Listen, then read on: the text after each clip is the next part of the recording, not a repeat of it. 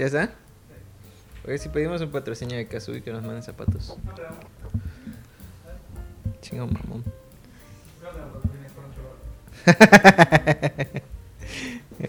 Webtoon Comics. ya está grabando, ya está grabando todo. Todos. Eh, no es cierto. ¿Qué? Es cierto. No es, ah, no, no, no. No está brillando. Ahí está. Ok, apagando internet, ya está. Modo avión para que no me rastreen. Para que no rastreen a Walter igual. Soy inrastreable admiradores. ahorita. Ah, que veo, güey. Solo tengo TikTok. eh. Voy a subir este año muchas cosas. Inrastreable fue. Ah, y, y recuerda, y Facebook solo la página. existe. Bueno, sí es cierto.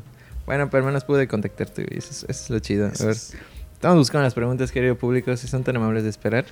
Ni le crean, ni se las apunto. eh. Mira, sí, soy. Ni, las, ni me las me, mando. me me dijo que improvisamos. Bueno, ya sabes, ya se encontré. Ya. Ok, bienvenidos a otro capítulo de Chismearte de paso. Y no me pregunten por qué tengo la misma chamarra que en el capítulo pasado. No lo pregunten. Tampoco voy a contestar. Yo pero. pero- Eh, eh, nuestro invitado está ansioso de salir. El día de hoy tenemos a Walter acá, Ghost King, en la casa. ¿Cómo estás, Walter? Mucho gusto y gracias por invitarme a este espacio. Y sí, hermanos, es el mismo capítulo del anterior. este La misma, la misma grabación. mismo set, mismo lugar, misma hora. eh, es cierto. Ahora apuramos a, a Adrián para que termine. es cierto. Oye, digo, Walter, vamos a terminar. dijimos. Eh. Las bambalinas. Muchas gracias por venir, Walter. Fue, fue, un, fue, un, fue un trabajo de investigación como, como en Azteca 13, güey. Para poder contactarte, rastrearte, güey. Es Señales cierto, de se lo humo. pusieron fácil. Llegamos al mismo lugar ese día. Tuve que hacer una cuija, güey, así, Walter, ¿por dónde estás? bueno, tenemos, muchas gracias por venir, güey. No, gracias al invitarme. Por- Creo que ya me habías invitado desde Desde tiempo, abril ya pero tenía rato, pero como desapareció el señor.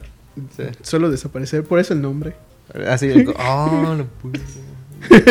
Spoiler es el nombre. Spoiler. ¿Cómo ves si te digo, güey, de Ghost King? Te, te digo Walter Sama. Pues para los amigos, Walter. O sea, para los compas y los Walter. amigos, Walter. de, Para el resto de personas, pues. de Ghost King. Sí, porque el nombre. No, es como que el rey de los fantasmas, porque desaparece. Nunca está, nunca lo ven muchas veces en el mismo lado. O sea, Ajá. hubo una temporada que me vieron el. Como regresando de pandemia, hubo una temporada donde sí Sí. fui visible y luego. Ajá. Así, así me gusta. Ah, bueno, te- ya tienes un buen, un buen seudónimo, güey. bueno, cuéntanos, cuéntanos, Ghost King Walter. ¿Cómo estás, güey? ¿Qué haces? ¿A qué te dedicas? Bueno, pues como sabrán soy artista visual plástico. Ah, me gusta tanto pintar y ahorita voy a hacer esculturas y otras cositas más Ujú. que pues están en ese trabajo de artista plástico, crear cosas este. ¿Hace cuánto que ya estás dedicándote a eso? Ah, y ahorita ya son estamos 2013, ¿no? 13, No sé, 23, güey. 23 a la vez. No estoy bien con las fechas. Ya. Eh, mm, quiere- ya tiene rato, a ver, desde el 2007 estoy No pintando, sí. A la verga, así es un buen 16 años. Sí. Eh, Aquí el más matemático. güey. ¿Qué onda? Cuéntanos cómo empezaste tu vida en la en el mundo del arte. Bueno, iba y venía. O sea, Ujú. primero dibujaba, pintaba, o sea, vendía mis dibujos y todo. Simón. Y luego una temporada de, después de acabar diseño gráfico, ¡pam! Me meto a trabajar de eso, Ajá. olvido un rato el arte. Y luego cuando empiezan los despidos y todo, y ya no- empieza a dificultarse el- los trabajos y todo, hubo una empresa que me debió un mes sin pagarme así, lo Ujú. llevaba así arrastrado Simón. después de Navidad y sí me puso problemas muy Ujú. gigantes, sobre todo para encontrar dinero. Y es cuando un amigo me dijo, oye, si tú ya dibujabas y eso y tenías un poco de efectivo y esto, ¿por qué no te dedicas y vienes aquí al parque a pintar con nosotros? Parque de la Madre. Ajá. Y que me convence y que agarro mis cosas y digo, pues no pierdo nada. Y aquí estoy después de esos años. No ¿no? mames, ahí La- lo agarré en 2017 de nuevo Ajá. y sin parar estos años. O sea, del 17 para acá, esto es así full. sí, full, pintar, así, sin bajarle, sin ya nada, no descansar. así, solo dedicarme a pintar, dibujar. ¿Y cuál era, cuál era tu perspectiva? ¿Qué opinabas tú de, de, de las artes antes de dedicarte a eso? Es como que mi hobby, nada más. Sí, antes era como mi hobby. Tenía un sueño de ser caricaturista, pero... Ajá. Uy, ser caricaturista duele mucho. en el sentido de que es muy constante y no a veces para llegar a donde tú quieres estar, te faltan años y años de dibujar Ajá. y saber que tienes que dibujar personajes iguales, repetitivos y tener una facilidad para el dibujo repetitivo constante para que se parecen todos los personajes. Es todo un, un, un vuelo de repetición, o sea, Sí. como puro, puro Dale, trabajar. dale, dale, sí, sí. Y. Es un la verdad es una de las carreras que aquí en México no, en- aquí en México casi no hay caricaturistas muchos. O sea, de trabajos Ajá. estables porque uno quiere trabajar en Marvel o DC o Dark Horse y todos esos de cómics de fuera, pero sí es un sí es todo un reto, sobre Ah, todo sí. cuando no no no tienes no naciste en una familia donde puedas Ajá. Ajá, dedicarte a esto y luego irte a Estados Unidos, o sea, no, no lo tengo tan fácil. Oye, este, y cuéntanos un poquito sobre tu formación, cómo te formaste una vez del 2017 para acá. ¿Todo ha sido como autodidacta? Todo ha sido entre autodidacta, entre libros y los mismos compañeros del Ajá. nicho artístico. Como pues me nací en el nicho de la calle, es como que todos los artistas que trabajan ahí o los que están, muchos eran autodidactas y otros ya tenían tiempo en esta carrera, mm, Ujú. ya son maestros que iban a los parques porque hicieron sus grupos. Ujú. O sea, está desde Lizama y todos esos. Oh, Y ya, ok. Entonces, todas esas, esas situaciones me invitaron a estar en esos lugares, a vender mi obra y aprender de ellos cuando dibujaban y todo eso en la Ajá. calle. Tú vas aprendiendo de este, su enfoque y de lo que te lees, partes de ahí y el enfoque del maestro actual. Y todo eso Ok. es como que te nutre. Y eso lo llevé, em, lo que viene siendo 2018-19 Ujú. a juntarme con más jóvenes artistas para aprender más sus técnicas Sí, y todas esas su, su forma de ver el arte y todas esas Ujú. cosas, todas esas como retroalimentarse Sí, desde la autodidacta y un poco desde la parte de ellos como si Ajá. Aprendieras desde, desde su punto de vista, porque cada uno cuando pintas en sus talleres, como que ves todo el proceso y su forma de pensar y cómo ellos lo, Lo van resolviendo. lo van resolviendo. Y eso es eh. una forma de aprender, Ajá. porque estarías como que diciendo, ah, es como un maestro Ajá. explayando toda su información y ese Sí, es, hasta un punto Eso- es muy bueno y crucial. qué retroalimentante. ¿Cómo has sentido ese, ese pedo de la retroalimentación en, en grupo? Eh, bastante bien. Eh, he tenido otros aspectos de ver el arte como tal, la forma de pintar, la forma como involucran ciertas cosas que no son solo pinturas en el arte y su visión, sobre todo su visión, porque cada uno me ha puesto en, o sea, como que te están enseñando y estás viendo su obra Simón. y ellos te van explicando cómo lo ven, desde qué Ajá. profundidad, por qué hacen estos gestos con la pintura o no. Y todo eso es como que un punto donde dices, wow, esto es interesante. Y tengo que llevarlo a mi obra o estudiarlo para entenderlo un poco más.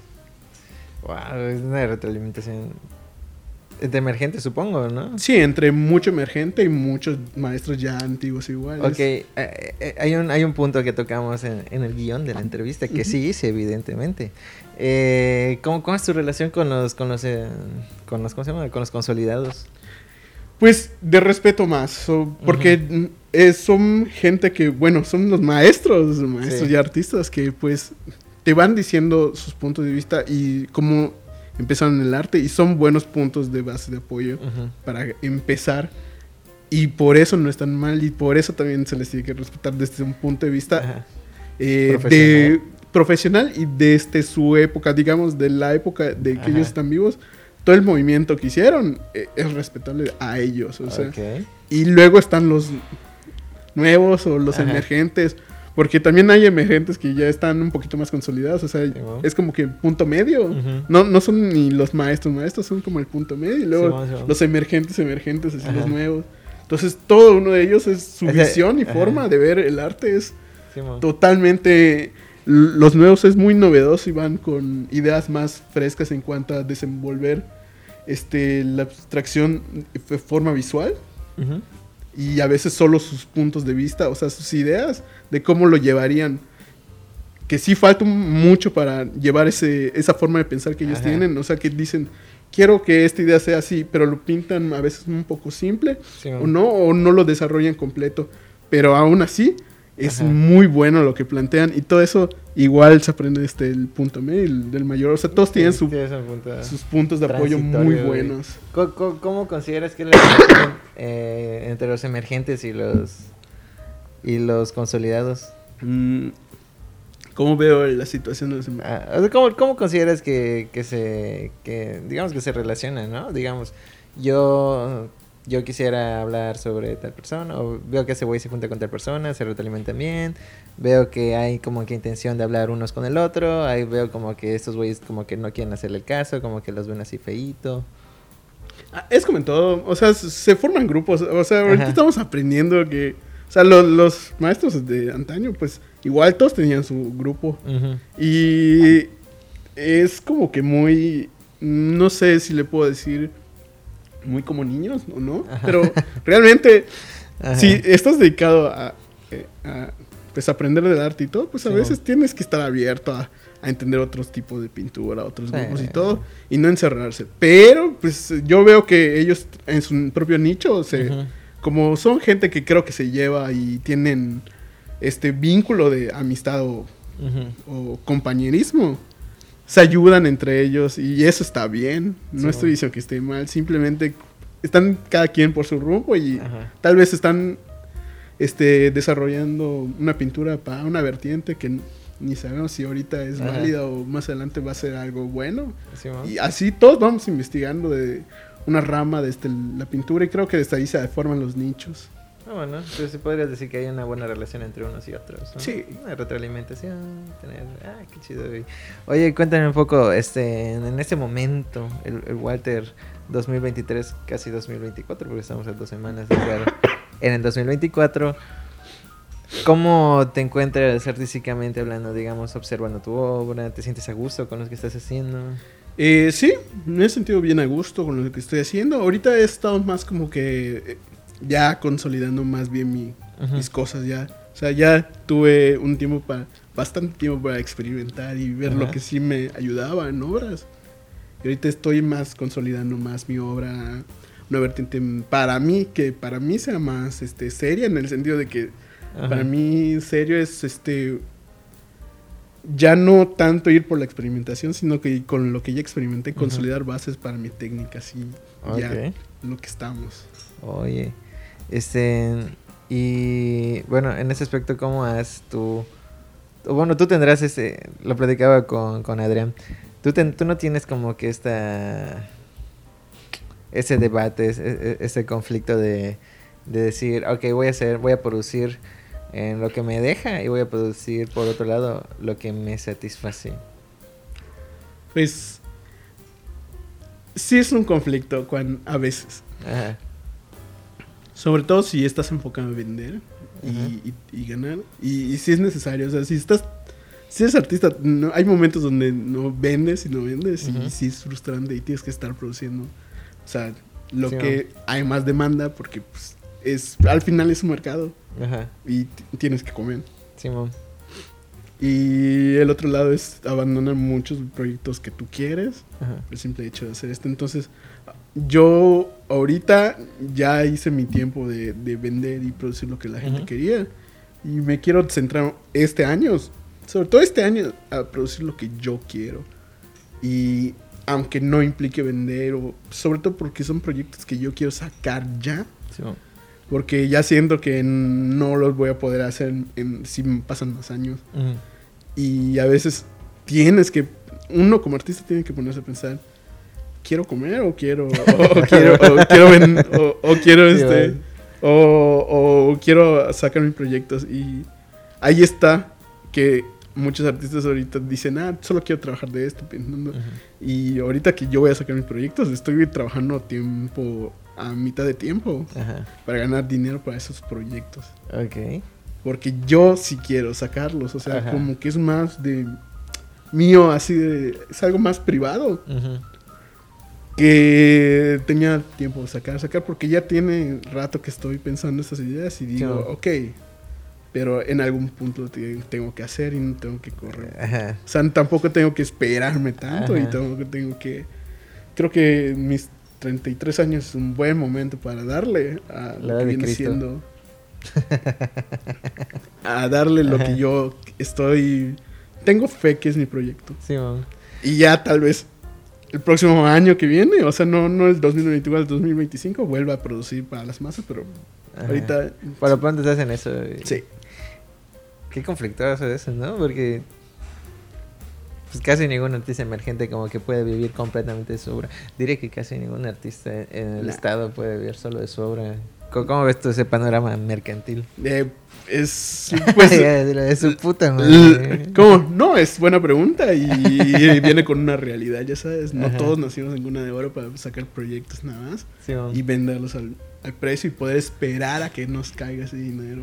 Sino Sí. que tenemos que producir desde ahora, desde estudiar el mercado, Ajá. ver qué es lo que quiere la gente y sacar ese producto con buena calidad, buen, buen material, tanto de coco, de pensarlo bien, ver para... O sea, también en el arte tienes que ver cuál es la causa del, del, del- lo que vas a pintar o crear. O sea, que crea ese impacto. Si no, no lo creas, solo estás... no, Simón, Simón. entonces, si tú quieres que el público diga, no, yo quiero empatizar con este sentimiento, pues ese tipo de clientes tienes que crear pinturas para ese tipo y romperte la cabeza con eso. Que es una Eh, chamba. Y si tú quieres, y si otro cliente dice, no, pues yo soy más de cosas bonitas, pues sabes que es un trabajo fácil, pero al final te quita tiempo. Oye, hace dos, dos días que te vi, que te, que te vi en, la- eh, en el convivio sano, como los convivios sanos que me gustan, repito el chiste. Este, tocamos este tema, tocamos este tema de la disciplina. ¿Cómo ves tú la disciplina en los emergentes? Eh, debe ser algo que lo deben de traer ya ellos si quieren dedicarse a, Ujú. a lo que viene siendo a su arte, no al mundo artístico, o sea, Ajá. a su arte. Sí. Porque el mundo artístico sí tiene muchas formas de co- conectar con cualquier artista, Sí. los centros culturales, todas esas cosas. Pero también es importante la producción porque la gente, eh, no quiero ser muy realista en esto, pero la gente sí lo hace. Y sí lo he visto, o sea, que compra cosas Ajá. Para luego acumular, o sea, los compra, les gusta, los ve por un tiempo, lo enmarca y luego dice, ay, te quiero volver a comprar. Pero este mismo estilo, o, o la misma gente empieza a comprar solo de una cosa así que ya has producido y Sí, eso quieren. Ay, ay, ese mercado es un pinche temazo, ¿no? Sí, es todo un, una- un conflicto, sí. Ay, pero bueno, bueno, en este caso, ¿tú cómo ves, en tu perspectiva, ¿no? ¿Cómo ves el, el desarrollo de los emergentes? ¿Crees que vienen con ganas? ¿Crees que dicen, a estos güeyes les hace falta eso, lo otro? Mm, no sé, siento que muchos o quieren ser famosos o muchos están como que todavía viviendo el, el como que se están creando en un nicho de, ah, soy artista. O sea, el simple hecho de llamarse artista. Simón, Y pero ¿a qué te Ajá. refieres? como que produzco poco y vivo el sueño del artista así Ah, extendido, ya. ya. sabes, o sea, voy a lugares, o sea, como que más redes sociales, difusión y ir a salir, conocer gente, que no está mal, porque es un es el trabajo social que tiene que hacer el artista sí, para sí, conectar con la gente, pero también descuidan su producción, que deberían tener una buena producción para como porque recuerdan que todavía ellos no saben qué es lo cuál es su mercado tal, tal cual tienen que ver todos los mercados y abarcar con su producción cuál es el nicho de gente que les compraría si no lo hacen es más difícil que los encuentren Oye, y en, y en eso de encontrar, cuéntanos un poco. Bueno, quiero tocar un tema, Gaby. En eso de, de tu obra, vamos a irnos un poco en retrospectiva. ¿Cómo has visto la evolución de tu obra de lo que es el Walter de 2017 al Walter 2023? Eh, sí ha avanzado bastante y sí me ha gustado los resultados donde estoy. Yo de por sí no pinto algo muy continuo. Yo pinto lo que me gusta en el momento que me gusta y creo a partir de eso. Siempre ha sido un viaje de, de no repetir lo mismo de eh, lo que viene siendo los de los mismos artistas de la calle que venden puras cosas regionales, que Ajá. no está mal, que es un- una buena técnica que lo hacen todo bien. Ujú. Pero desde mi lado siempre ha sido innovar un poco más y más al, al experimentar ciertas técnicas, ciertas texturas y muchas otras cosas. Como que lo visual, ah, no muy regional de acá. Y me ha ido Ok. bien con eso. Eh, pero sí he tenido momentos donde he tenido un mercado donde es esta obra y quieren que la produzca así. Diez tan, veces. tan. Ajá, que me digan, ah, quiero esto. Que es un poco agotador porque, como te digo, yo quiero hacer mis cosas y, y la gente se clava con una. Entonces, como que en vez de que traiga cosas buenas igual, como mi desarrollo y profundidad como artista, Simón. eh, siento que estoy rehaciendo cosas que ya me sé y es como que un poco cansado. Pero no está mal porque sí me da de comer. ¿Cómo es tu relación con, con tus compradores, güey, con tu mercado, digamos? O Ah, coleccionistas. Tengo dos tipos de mercados. El mercado que le gusta lo que pinto, que es cosas raras y Ajá. locas. Lo que va saliendo. Ajá. Que eso sí, ahorita no han llegado porque con eso de la pandemia eran muchos extranjeros que venían. Simón. Y ahorita que se está reabriendo, otra vez como que voy captando ese- otra vez ese nicho Ok. de gente que le gusta las cosas raras que hago. Y el otro nicho es, uff, es cansado y agotador porque es gente que solo me busca para las cosas de látex. Y no está mal. Ok. Pero es, son, como es una técnica que ya me sé y está fácil, Ajá. bueno, entre comillas, para mí, desarrollarla está sencilla, Ajá. Pero muy tediosa porque es mucho eh, veladura. Ajá. O sea, es una técnica que es pintar Sí. li- Capas, delgaditas, capas delgadas de óleo para que tenga un efecto más realista. Ajá. Y eso te lleva más tiempo de lo que estarías haciendo las otras obras que sí son complejas, pero es más complejo mental y ¿Qué de expresión. Ajá, que técnica. No, y la técnica también es buena, pero es una técnica que me lleva menos tiempo de hacer. Oye, platícame un poco de eso, güey. ¿Cómo equilibras el pedo de la técnica de discurso, técnica de discurso, pensamiento, expresión, etcétera? Bueno, más bien es como los... A ver. O sea, ¿los equilibras o los llevas así sola aparte?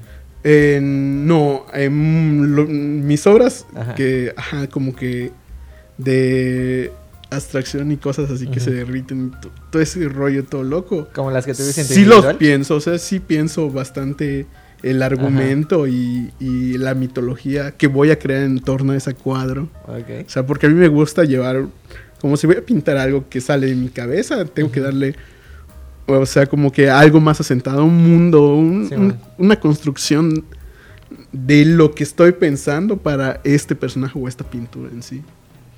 En cambio, cuando es eh, de otro tipo de arte, como más realismo y cosas cotidianas, más bien me enfoco en cómo los colores van a llegar al espectador, a moverlos, ya sea su nostalgia, eh, lo que viene siendo sus sentimientos, el impacto, la alegría, Ajá. o sea, son más referidos a colores. En cambio, lo Sí. otro es más como que un mundo más concreto, más pensado, más estructurado, que tiene unos porqués y tiene una mitología ya.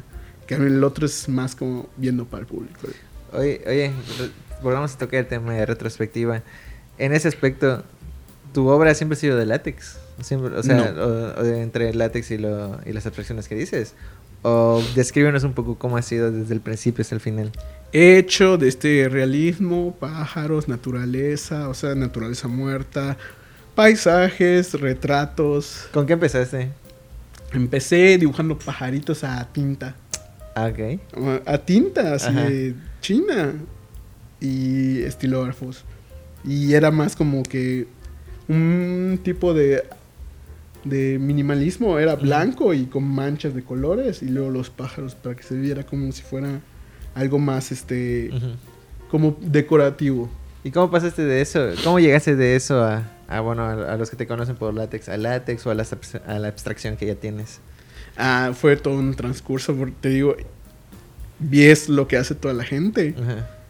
y te creas, a, a- a mí me crea un conflicto de que si estoy haciendo lo mismo que la gente, porque no estoy vendiendo lo mismo que la gente, porque empecé con mis pajaritos, pero no se vendía mucho. Ajá. Luego veía gente que dibujaba mestizas o esto o arte pop y eso. Entonces te metes en cada uno de ellos para aprender algo. Te das cuenta que aunque lo aprendas y lo hagas como ellos lo hacen, no te compran porque le compran a él, porque a él le están ayudando su forma de ver y todo. Entonces tú te tienes que crear una base sobre todo eso. Ah, verga. Y todo eso te obliga a pensar de que, ok, ¿qué es lo que quiero crear? ¿Qué es lo que quiero producir? Simón. ¿Cuál es mi visión en el arte en, en cuanto tomo un tema? Porque Ajá. por temas y por lo que yo vaya a pintar en ese momento, tengo que buscarle un sentido. Porque si no, solo estoy pintando por pintar. Y si yo nada más agarraría y pintara cosas como que muy repetitivas de aquí, no sería yo. Ok, ok, ok. Bueno, oye, platícame un poco desde tu perspectiva, este, ¿cómo con, o bueno, desde tu carrera y desde tu perspectiva, ¿cómo ves la relación de los emergentes, tu relación igual, con las instituciones? Llámense Eh, becas, llámense culturas. llámense- Pues de mi parte, pues no tengo mucho que hablar de las instituciones porque pues nunca he, nunca he agarrado cosas de las instituciones. Ajá. Eh, casi no soy de pedir este, a las instituciones como se culto y todo esto, Ajá. lugares. para exponer. Es más como mi, mi viaje de ir lugar, lugar. Ajá. O sea, buscar los mismos centros culturales que hay aquí que no No. son del gobierno y, promocionarme ahí. Pero Ah, usualmente no, no, como que no agarro de las instituciones porque no sé si me vayan, o sea, como yo entro en un lugar donde no lo estudié Ajá. y no tengo un título como tal de artes Ajá. del Estado, no, no sé qué tan difícil es que me abran las puertas las instituciones. Y ahí es un punto donde me tengo que crear una carrera yo para poder exigir, ese- eh, como que llegar a este punto. O sea, Mm, Para mí es un poquito de esta ahí. Ahora, los demás artistas emergentes que tienen la oportunidad de estudiar en, en las instituciones, ya como la UNA y el, el de la UADI, tienen esta posibilidad de espacios y deberían de aprovecharlos trabajando también Sí, en, en mucha obra. O sea, es, es demasiado. O sea, tienen que crearse ellos mismos toda su carrera desde que Ajá. entran y producir y evolucionar toda su obra para que tengan, o sea, a ellos es la puerta es más fácil Sí, que, que el de los emergentes de la calle. Oye, ¿tú has visto la producción de... Bueno, como, en tu perspectiva, compárame un poco cómo es, cómo ves la producción o la salida de emergentes de la UAD y de la, de la UNAI. ¿Cuál consideras que está teniendo más, no, no digamos éxito, pero que está sacando más artistas? Eh, voy a ser, aquí voy a también, a chingada, honesto güey. es, la honestidad, lo voy a decir como, son, como lo ve mi cabeza. Todos, eh, sa- sabemos que estas dos instituciones sacan a muchos artistas, Ajá. o sea, titulados de estos lugares y no todos entran, a- no todos logran ser o sea, artistas en, en cuanto a papel, o sea. Porque pues muchos van a dar el como que como que yo lo viví en la calle como sé que está más cabrón Ajá. ser un artista no todo lo que pintes te van a comprar y lo entiendes y tienes que producir mucho porque tal vez te puedas guardar un montón de obras pero Ajá. es como que tienes estos lugares as- estas instituciones y crees que te van a respaldar solo por ir en esas instituciones también es un poco pensado que ya la tienes librado cuando Ajá. realmente también tienes que empatizar con las personas y crear para o sea crear desde la creación empatizar con ellas para que te compren también y, y estar moviéndote ese nicho o sea es, un- es un poco soberbio. su ¿Cómo punto, es? eh, es muy de, de la- estas dos escuelas quieren decir, ah, yo saco más. O sea, pueden sacarlos, o sea, y tener la misma o diferente educación, pero no todos van a lograrlo. Esa es la realidad. Ok. Esa es la realidad porque muchos terminan trabajando en, en las mismas instituciones de arte como museógrafos y eso porque les cae la realidad de que, bueno, no la hice aquí, pero tengo mi título y eso y puedo hacer esto. Ok. Oye, bueno, platicaba, tocaba este tema con, con Adrián. Cuéntame un poco cómo, cómo lo ves igual en, en tu perspectiva. Es ese tema en, que como que se crea un, un ecosistema, ya sabes, de, de profesiones en el arte, ya sabes, ya se hace curador, ya se hace crítico, ya se hace artista o gestor, ¿ya? ¿Cómo ves tú la, la aparición de estos otros oficios de, del arte en este ecosistema? necesarias Porque así ¿Pero como- consideras que, que en, que en este punto carecemos de, de esto? O sea, como que todos quieren ser artistas. Em, es que estamos generalizando mucho, porque sé que hay muchos que salen Ajá. de estos, de estas escuelas y ya tienen claro que no van a armar como artistas y que Ajá. es más como tirando para las instituciones o más para ser museógrafos o, para trabajar en torno con otros artistas. Simón. Y hay gente centrada, o sea, comentó, en, puede ser que en UNAI y en la UADI salga alguno de esos, pero no todos también, porque todos como que... Todos se quieren lanzar como la idea de ser Ajá. artista y el foco de, de atención Ajá. para mí y cuando deberías de quitarte eso de la Sí, cabeza porque también puede sonar un poco cruel, pero somos artistas gráficos, o sea, Ajá. visuales, plásticos, no somos músicos. Ajá. Si fuéramos Ah, músicos, el, ajá, como que crear música y, y- igual el pedo de la música es muy pocos van a ser famosos. En la pintura, igual si lo ves a, a nivel global, ¿cuántos son realmente famosos? O sea, que Sí. viven como estrellas. Ok, sí, sí se ve complejo. Bueno, ese, ah, com- comenta un poco ese tema. Quiero, en cuanto a tu carrera, coméntame un poco de los errores y ciertos que consideras tú haber tenido. De todo, o sea, en, como en, en cuanto a la producción y todas las ideas que he tenido, no todas han sido buenas y no todas han sido exitosas y no todas han sido boom de ventas. Sí, He tenido momentos y he tenido clientes que ya son ah, como que un- ese nicho que solo me va a comprar ese tipo de arte. O eh, no van a ver todo lo que produzco, pero van a decir, ah, esta obra de arte y esto sí. Y otros van a decir, ah, es cuando saco esto. Entonces, todo esto es de muy de pincitas. O sea, no, Ajá. no, no es así. No, no hay una solución mágica así para todo eso. Ni hay una respuesta para decir, ah, este, el, mi nicho o, o la gente que me compra, esto cómo se relacionan. Es que es muy ambiguo todo, porque Sí. son, es, es según el tipo de gente. Y ahí está el trip. Bien, bien. Oye, este. Mira, yo, yo tengo como que esta pregunta. Bueno, eso lo platicaba igual con. Yo he reciclado todo. Chécate. eh, en cuanto a. Digamos. tocamos este tema de, la disciplina, ¿no?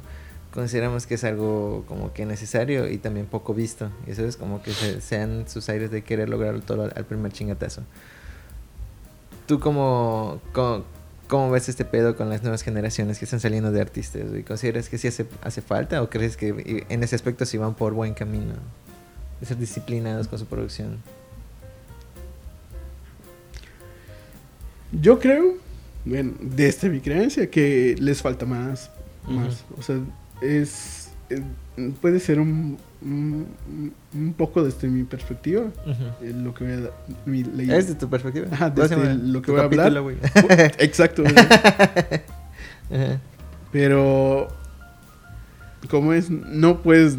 eh, cuando decides ser artista, este, plástico, tienes que producir, producir, producir, porque digo, no, na- ninguna de las ideas que vas a sacar al principio o dentro de toda tu carrera, ninguno te dice que va a ser siempre, le vas a pegar al gordo. Sí, es mucho de suerte a veces. Como, y si no tienes el, el hábito de producir al día, aunque sea uno pequeño o trabaje en uno grande, porque cuando yo estuve en mi pico de, de- de producción, yo trabajaba de 6 a 8 cuadros del óleo al, al mismo tiempo, era uno y o sea, pasaba de uno y me cansaba y iba al otro. Y se notaba cómo me iba bien. O sea, y ahorita que estoy ya agarrando como que más calmado para producir más con cabeza las obras, sí se nota que la gente ya no está tan pendiente, pero están los compradores ahí.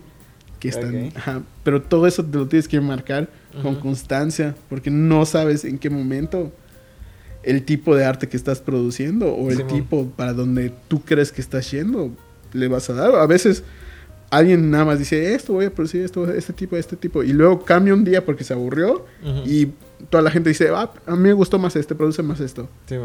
Entonces, si no lo hacen, está más difícil que encuentren. Es un Eh, nicho. De hacer todo al mismo tiempo. Bueno, hablando de hacer todo al mismo tiempo, este, ¿cómo ha sido tu experiencia, digamos, en, lidiar con toda tu carrera, ¿sabes? O sea, lidiar con todos esos aspectos de autogestión, de difusión, y aparte estar produciendo. Ay, aparte- es un dolor de cabeza. Cuéntanos, Es un dolor de cabeza y agotador porque tenía que estar produciendo constantemente. Eh, el año, los años pasados tuve que estar tanto produciendo como saliendo a conocer gente y el Ajá, nicho, sí. o sea, conectar para que me abran todos estos centros culturales y todavía los que va a haber más. O sea, sigo involucrándome en meterme en más aspectos sociales, pero le he bajado un poco a, a mi Ujú. producción, que sí sé que es Sí, importante. sí que muy a la par. Pero si me dedico nada más a producción, sí Ajá. como que descuido demasiado estos aspectos y como que ba- baja el rendimiento de ventas, o sea, pero tengo más producción, o sea, tengo más para vender. Y luego me dedico un tiempo a venderlos y es como que sí los vendo, pero, Baja pero dejo- ajá. y es todo un dolor de cabeza porque a mí me gustaría, no sé, tener a, a una persona extra y que no cobrara, pero obviamente eso lo tiene que eso lo tengo que pagar que pagar. y y dices es, es imposible gestionarte, sobre todo para mí que a pesar de que tenía redes sociales y todo, no se entiendo Ujú. muy bien, o sea, con el tiempo en que me he dedicado a promocionar esto, he visto las herramientas y cómo usarlas. Pero eh, siempre se me ha sido un lío porque es algo que si me enfoco a esto no produzco y si hago esto y es una rotura de Verga, sí. madres porque te cansas física y mentalmente porque hasta yo tenía que entregar, embalar, o sea, Ajá. toda esa producción, o sea, una venta era producir, embalar y enviar. Sí. Y que contemplar el tiempo de producción. Sí, Ajá, y yo, y yo soy muy de entregar fechas. O sea, todos mis clientes saben que doy fecha y, y la fecha de entrega es la fecha de entrega. No me voy a tardar ni un minuto más ni un minuto menos. Sí, y aparte tienes que... Es que es un pedo, güey. eso. ¿Cómo es? Es, es una Sí, sí, se disciplina. vuelve disciplina. Sí. Sí, se vuelve disciplina. Tienes, todo, tienes toda la razón. Oye, este... A ver, vamos a checar el menú de preguntas. Ok. Vamos, vamos a ir cerrando, ¿te parece? Claro. tengo, tengo una preguntita ahí chida, yo creo. Este, ¿Cómo consideras que es tu relación con la crítica? Hay, yo le llamo dos cosas. Hay crítica buena y, y la crítica que no sirve para ni puta madre. Ajá. O sea, perdona la palabra, pero en la palabrota jóvenes. sí, sí, es crítica que yo siento que no va para ningún lado. Ajá. Es esa crítica que en vez de decir qué podrías optar o qué estudiar o qué tener en cuenta para tu próxima obra porque es algo que visualmente afecta o no a la obra y otra cosa para mejorar, o sea, todo esto es para mejorar las- Sí. la- una obra y otra cosa es que venga alguien y que nada más diga que no le gustó y no dé su punto de vista.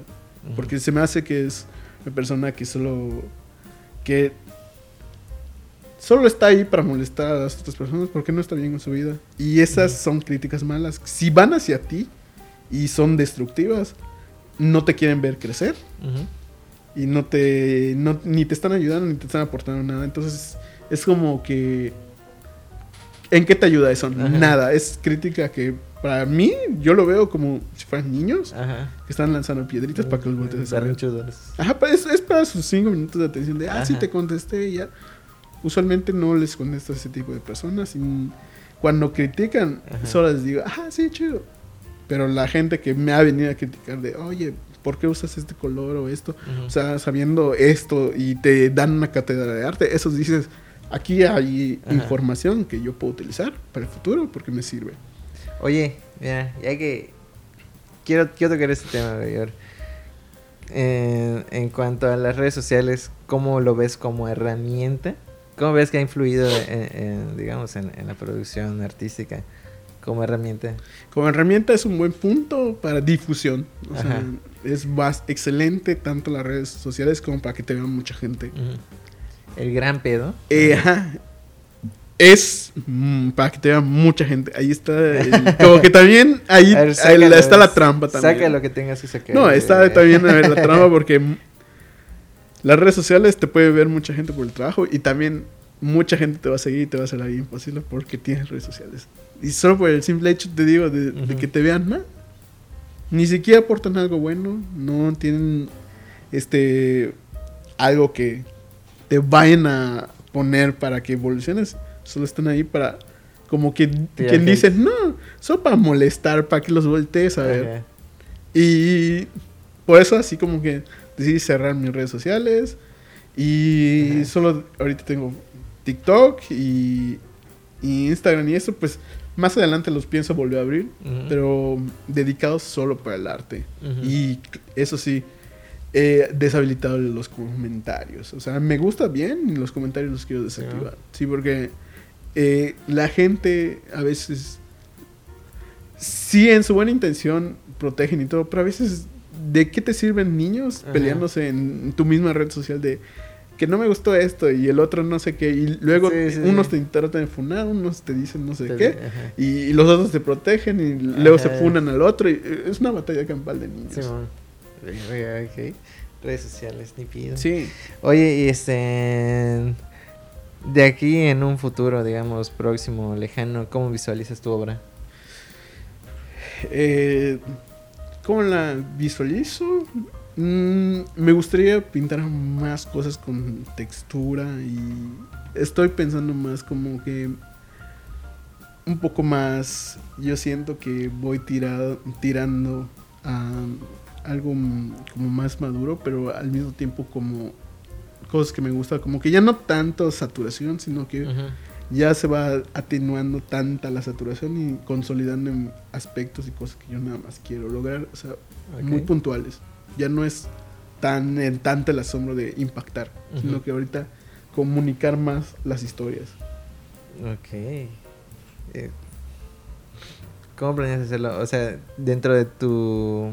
de lo que estás haciendo ahorita, la, la escultura, dirías que entra en eso. Sí, podría, sí, sería eso, más o menos, porque es- como sé que quiero esculpir, son como monstruos más Ajá. mitológicos y todo. O sea, es más dedicarme a ese aspecto y en cuanto a la pintura, igual ya es consolidar formas y todo. Antes era mucho de, de inundar todo el lienzo y el papel y ahorita ya es como que hay pautas para relajarse en la misma obra este puntos de fuga donde las personas se pueden y como sumergir Sí, en ella, o sea, visualizar otros aspectos más profundos sobre la pieza, más allá del impacto de, de- antes eran piezas grandes que impactaban o piezas muy llenas y de cosas que impactan y, y te crean y mueven la historia, pero ahorita ya con todo lo que tengo, ya Sí, mo. sacando ya más más como que desmenuzado, pero más este más enfocado a los personajes y esto para que se pueda como que la real del camino de, de lo que estoy tratando de, Sí, de comunicar en lo que viene siendo mi obra. Ajá. Oye, y aparte de la escultura, cuéntanos, ¿tienes algún proyecto que estés llevando a cabo actualmente? Bueno, esa es la escultura y voy a crear siete cuadros enormes de 2x2. Chinga. Sí, ese es mi proyecto así como que el to- estoy en mi tope de así de 33 años y la edad de Jesucristo así de, de que si le voy a dar algo bien, esta es la edad Ajá. para sacar mm, ajá, mis proyectos y eso quiero hacer. Eh, qué bueno. Oye, bueno, este, dices que no tienes redes sociales. ¿Cómo pueden, cómo puede la, la a- amable audiencia ver tu obra? Solo en TikTok. TikTok ¿Cómo voy a estar buscarte? y a partir de enero van a empezar a, van a empezar a subir los videos de toda la obra que está haciendo, lo que está haciendo en ese momento ahí se va a subir y, y me pueden encontrar como soy el rey fantasma, así. Ajá. ¿Así está? ¿En español? Soy el, re- el rey fantasma. Ok. sí. ¿Y eh, en Facebook tenías solo la página de Ghost King? Sí, en Facebook solo la página de Goskim. Este, ahí pueden mandar mensajes a la página si quieren contactar para comprar obra, crear obra, encargos, digital, ya sea digital, papel, lienzos, o sea, cualquier trabajo, ya sea pequeño o grande, ahí me pueden contactar. Ok. Muchísimas gracias, Walter, por estar aquí, por tu Claro. vuelta a echar un poco de plática. Claro O sea, que sí. Muy interesante. Ver si juntamos a todos los demás ja, con el. Adrián para hacer una plática. Estaría Eh, excelente. A que luego sea una plática intensa con Adrián. Como si vuelven a ver a la persona con la misma ropa, es que estábamos todos aquí. Spoiler, no es cierto, no estamos todos aquí. Muchísimas gracias, Adrián. Adrián, Adrián, ya te como, ponle su hamaca, dile. Eh, bésalo, ¿no? Muchas gracias, Walter, por estar aquí. Gracias, querida gente, por estar otro capítulo de Chismearte. Y nos vemos en el siguiente. Adiós. Eh, 3.33, güey. ¿Qué más quieres? La época, la hora del demonio.